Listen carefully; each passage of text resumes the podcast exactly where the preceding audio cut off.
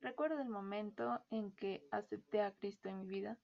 Yo estaba llena de emociones, estaba llena de alegría y de entusiasmo, pero también recuerdo que estaba llena de temor y de inseguridades. Y me preguntaba, ahora, ¿qué es lo que debo hacer? Y estoy segura de que muchas de ustedes se preguntaron esto también. Y podemos ver la respuesta a esta duda en algunos pasajes de la Biblia, pero especialmente hoy tomé un, un pasaje que está en Hechos capítulo 8 del 34 al 40.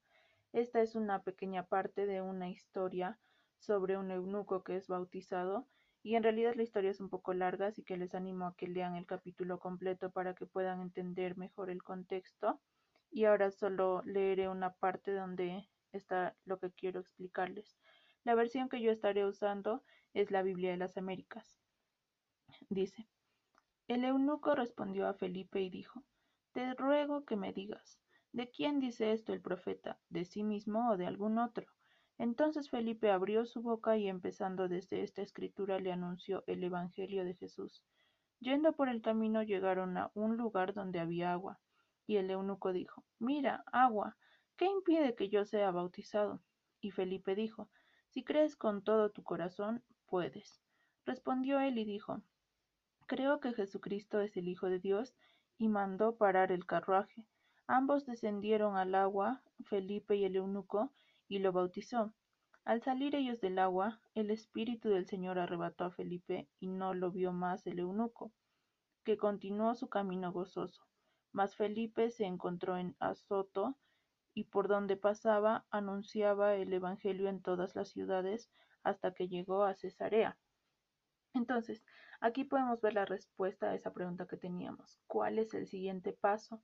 Y el número uno es bautizarnos. El bautismo es la prueba física de que hemos experimentado un arrepentimiento y por tanto una conversión genuina. Y para entenderlo mejor te voy a presentar un ejemplo. Creo que todas nosotras hemos sido parte de una boda, hemos asistido a una boda y si hay mujeres casadas que están escuchando esto, han sido parte de su propia boda que es ese momento importante que marca un antes y un después en la vida de una pareja.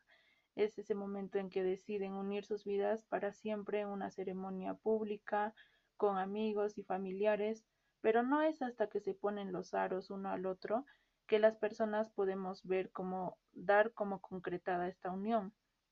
Y es generalmente así que nosotras podemos reconocer a una persona casada cuando lleva un aro de matrimonio en el dedo. Sin embargo, el no llevar un aro de matrimonio no hace que una persona deje de estar casada. Y es así como pasa con el bautismo. El bautismo es solo un, es un símbolo físico de que nosotros hemos sido convertidos, de que nos hemos arrepentido y hemos sido convertidos por Cristo. Esta es una muestra pública para que la gente vea que nosotros hemos sido convertidos. Pero esto no nos hace más o menos salvos. Entonces, hasta aquí escuchándome puedes tener una pregunta. Entonces, ¿yo decido ser salvo o no? Y la respuesta es no. La salvación viene solo por la fe que Dios nos da. Y una, un versículo que habla sobre esto es Efesios capítulo 2 versículos 8 y 9, que dice, porque por gracia habéis sido salvados por medio de la fe, y esto no de vosotros, sino que es don de Dios, no por obras para que nadie se gloríe. Entonces, ahora vamos a hablar de lo que no debes hacer o no debes pensar. Cuando nosotros somos nuevos en la fe, somos nuevos creyentes, podemos llegar a pensar que el ser cristiano es igual a ser perfecto, o que es igual a llevar una vida perfecta o incluso ser felices para siempre que tu vida va a cambiar.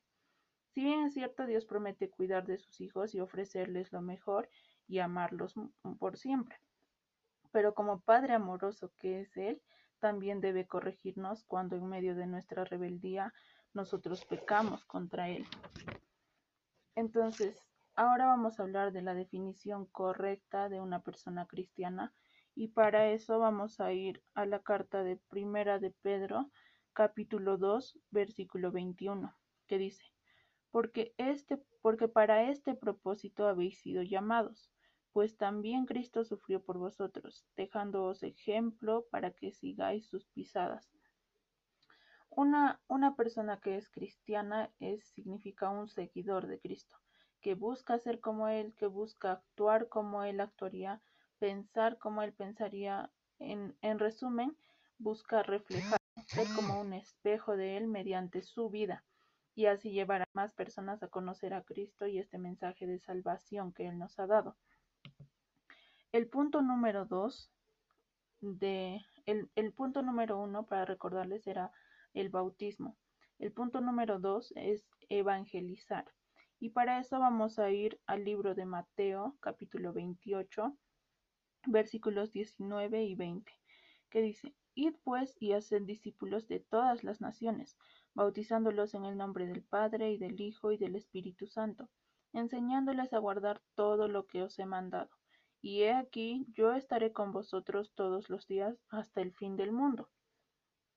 Cuando nosotros conocemos este mensaje de salvación, que fue por medio de una sola persona, que fue Cristo, y que, que no tenemos que hacer nada más nosotros para, para merecer esta salvación, entonces es ahí que Dios pone un gran deseo en nuestro corazón de compartir este mensaje para salvación, que va a ser de salvación a las personas que crean y que acepten este mensaje, o puede ser de condenación a las personas que se nieguen a creer y a aceptar este mensaje.